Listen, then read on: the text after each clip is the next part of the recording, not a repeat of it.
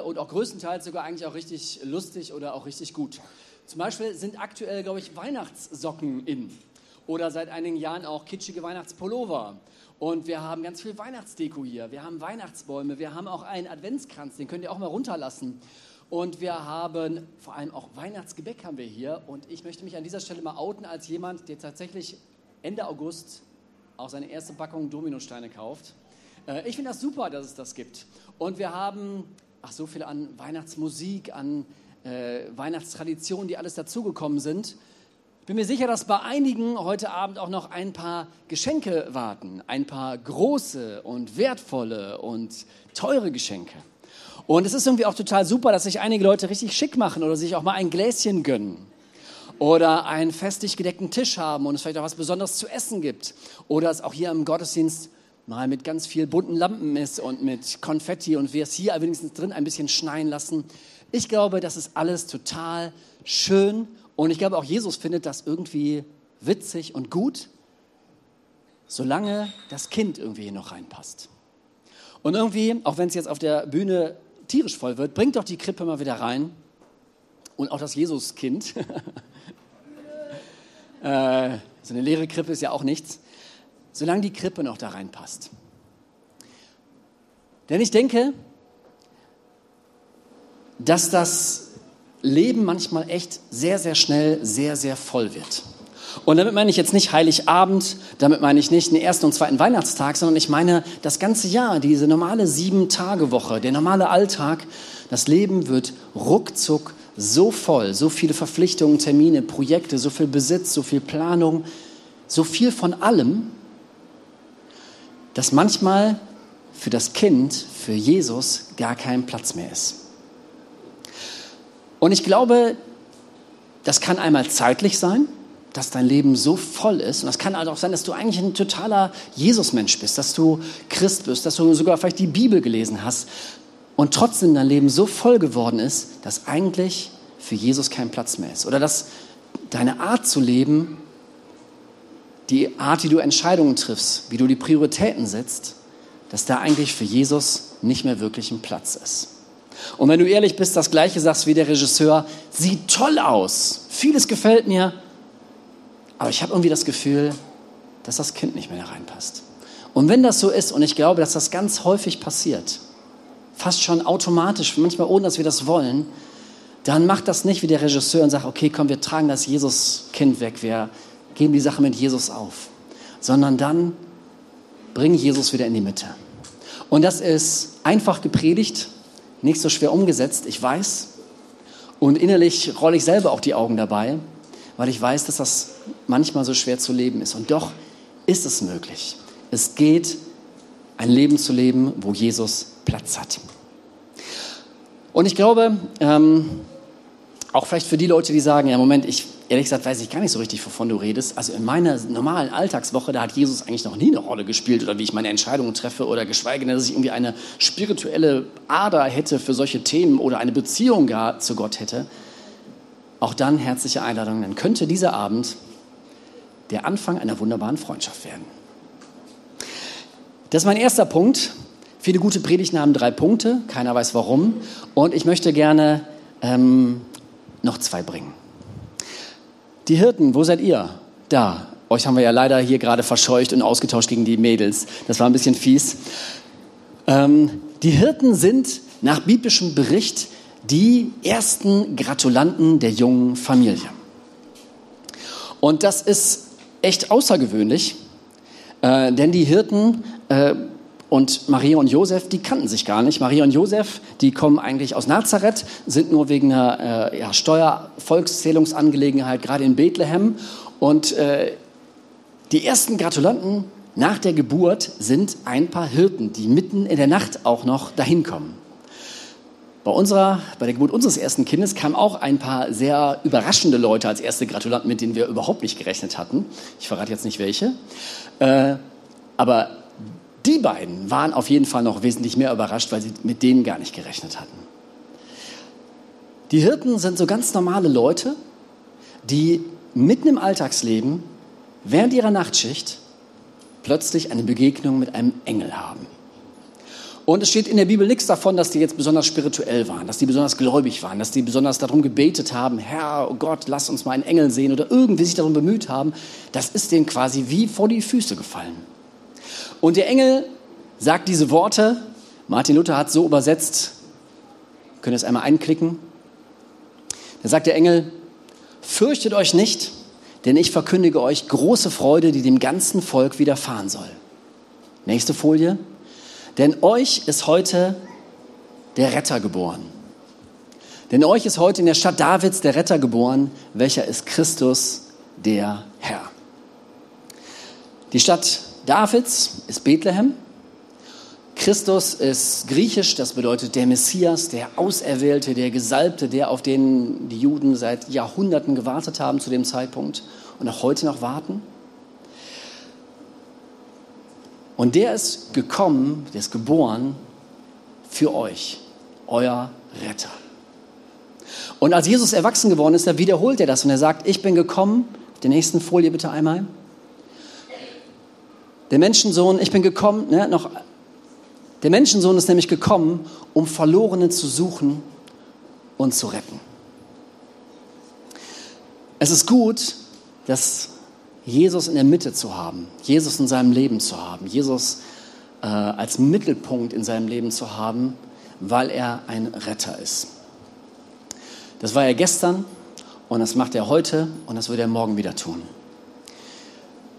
Er rettet das, was verloren ist oder die Verlorenen zu retten. Und ich möchte da jetzt gar nicht, wer weiß, wie lange drauf eingehen, denn ich glaube eigentlich, dass die meisten von uns dieses Gefühl kennen, verloren zu sein dass du dich zumindest irgendwann mal so gefühlt hast, dass du jemanden verloren hast, dass du etwas verloren hast, dass du vielleicht sogar alles verloren hast oder dass du dich einfach hier irgendwie verloren gefühlt hast. Und dann ist es gut, einen Retter zu haben. Oder vielleicht hast du den Gedanken, Mann, diese Welt könnte so gut einen Retter brauchen. Die Probleme werden zu viel. Wir brauchen dringend einen Retter. Er ist es. Er ist der auserwählte Gott in Menschenformat, damit wir so ein bisschen mehr verstehen können, wie er denkt, wie er fühlt, wie Gott sich das Leben vorgestellt hat. Er ist der Retter und es gibt total gute Momente, wo man einen Retter gebrauchen kann. Und falls du sagst, ich weiß überhaupt nicht, wovon du redest, ich habe mich noch nie verloren gefühlt, dann möchte ich dir an der Stelle einfach mal gratulieren. Ähm, ich habe noch nie so jemanden kennengelernt, aber dann ist das irgendwie, finde ich das auch, möchte ich mich eher mit dir freuen. Aber es gibt Momente, da ist es so gut, jemanden zu haben, der einen retten will. Dritter Punkt. Das sind die Weisen. Ihr Weisen, steht einmal auf nochmal. Ähm, die Weisen haben mit den Hirten gar nicht so viel gemeinsam. Die Hirten waren höchstwahrscheinlich Juden. Äh, oder weiß man gar nicht, vielleicht waren es auch äh, Araber, vielleicht waren es Edomiter und keine Ahnung, äh, da gab es ganz jede Menge unterschiedliche Leute. Die Weisen aus dem Morgenland, die waren äh, definitiv eher so aus dem Bereich äh, Irak, Iran, die kamen von ganz weit weg. Die wohnten ganz um die Ecke, die von ganz weit weg. Die waren wahrscheinlich arm, die waren wahrscheinlich oder mit ziemlicher Sicherheit waren die sehr reich. Die waren vielleicht ungebildet, die waren sehr gebildet denen ist das quasi in den Schoß gefallen und denen war das eine richtig lange Reise. Und kurzer Information, die Weisen waren übrigens nie an der Krippe wollte ich mal so gesagt haben. Sie waren nie an der Krippe. Äh, gerade über die Weisen Morgenland ist so viel dazu erdichtet worden, das ist auch teilweise relativ witzig. Trotzdem finde ich, müssen wir nicht unsere ganzen Krippenspiele und, und alle Holzschnitzereien, die ihr zu Hause habt, irgendwie nochmal umsägen, sondern lasst sie ruhig so. Aber die Weisen, sie kamen Wochen, Monate, manche gehen sogar davon aus, vielleicht sogar ein Jahr später und sie kommen zu Maria und Josef zu ihrem Haus in Bethlehem, um dort halt auch das äh, Jesuskind zu sehen. Das war also zumindest schon mal ein paar Wochen alt. Aber bei ihnen war es ein langer Weg, ein teurer Weg, ein Weg der Enttäuschung und sie haben schlechte Erfahrungen mit frommen Leuten gemacht. Sie haben Bibelkenner kennengelernt, sie haben fromme Leute kennengelernt, die alles wussten, die wussten genau, ah, der Messias, Bethlehem wäre die richtige Adresse, die wussten alles, die haben auch alles getan, außer das zu tun, was in dem Buch steht.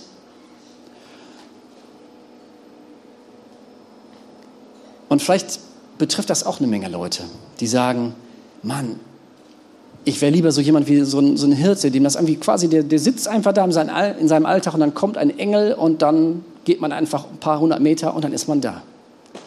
Und es gibt solche Leute, die, die haben das mit der Muttermilch aufgesogen, den Glauben, oder denen ist das irgendwie wie in den Schoß gefallen. Und es gibt Leute, wie die Weisen aus dem Morgenland, für die ist das ein echt harter, langer Weg. Auch mit ganz vielen Enttäuschungen und auch mit negativen Erfahrungen mit gläubigen Menschen. Freitagabend noch mit jemandem gesprochen, der schien echt ganz, ganz bittere Erfahrungen mit gläubigen Menschen gemacht zu haben. Das tut mir so, so leid. Die Weisen aus dem Morgenland sind ähnliche Leute. Und dann gib nicht auf, es lohnt sich. Es lohnt sich. Das heißt über die Weisen, als sie angekommen sind, kannte ihre Freude keine Grenzen. Warum ist das so, dass es für manche irgendwie leicht zu sein scheint und für manche schwer?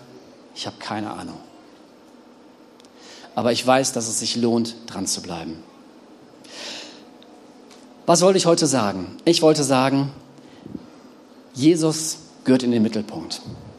All das andere ist total schön. Es ist super, dass einige Leute ja sogar vielleicht auch gleich noch irgendwie oder in den nächsten Wochen in den Wintersport fahren können und dass alles da ist. Aber Jesus sollte dabei sein und macht Platz dafür, Zeit und prioritätenmäßig. Zweitens, Jesus ist ein echt guter Retter. Und normalerweise gibt es immer im Leben eines Menschen Situationen, wo du so dringend einen Retter brauchst. Hier ist er. Und immer auf die Weisen, dritter Punkt, Manchmal ist es schwer, manchmal sind es auch Enttäuschungen, gerade mit anderen Menschen. Dann bitte, bitte bleib dran und halt irgendwie dein Feuer, was dich antreibt, am Brennen. Die Kathi hat mich vor dem Gottesdienst noch angerufen und hat gesagt, sie hat das Feuer von Bethlehem zu Hause. Und ich sage so, okay, was ist das Feuer von Bethlehem? Habe ich noch nie von gehört. In Bethlehem, der Geburtsstadt von Jesus, wurde, ich glaube, dieses Jahr eine Kerze angezündet. Und mit dieser Kerze wurden andere Kerzen angezündet. Und so hat sich das multipliziert und ist von Bethlehem immer weitergegangen Richtung Libanon, Richtung Ägypten, Richtung Irak und bis nach uns. Und Heiko, ich darf dich einmal bitten, äh, den Adventskranz anzuzünden. Können den vielleicht noch ein bisschen runter machen, dann ist es für den Heiko nicht ganz so riskant. Und wir hoffen natürlich, dass nicht das Ah, ihr habt vor eine Zwischenkerze angezündet. Wir, hatten nämlich, wir waren aufgeregt, nicht, dass wir hier die sind, die das Licht vom Bethlehem dann ausmachen. Jesus hat an einer anderen Stelle gesagt, das ist meine letzte Folie oder meine letzten Folien. Ich bin gekommen, um auf dieser Erde ein Feuer anzuzünden. Und wie sehr wünschte ich, dass es schon in hellen Flammen steht. Jesus möchte, dass wir ein Leben mit einem brennenden Herz leben. mit einem brennenden Herzen. Und wir hatten in der Adventszeit diese Kerzen so als Sinnbild genommen, dass die erste Kerze für Hoffnung stehen kann. Dass die zweite Kerze für Frieden stehen kann. Dass die dritte für Freude stehen kann. Und dass die vierte für Liebe stehen kann. Weil das der Grund ist, warum Jesus, warum Gott von seinem ganzen Naturell her, von jeder Faser seines Daseins ein Retter ist. Weil er liebt. Weil er durch und durch liebt. Und verrückt ist nach dir und mir, so verrückt das auch klingt.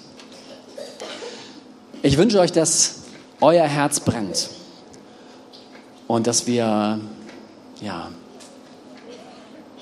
und selbst wenn es mal manchmal vielleicht sogar ein bisschen drüber sein möge, hey, es gibt immer so Leute, die immer davor warnen, dass man nicht zu euphorisch bei irgendwas sein soll. Hey, es ist immer leichter, jemanden, der euphorisch ist, mal ein bisschen zu bremsen, als jemanden, der ein kaltes Herz hat, irgendwie ein bisschen warm zu kriegen. Lieber ein bisschen extrem in die andere Richtung. 아멘.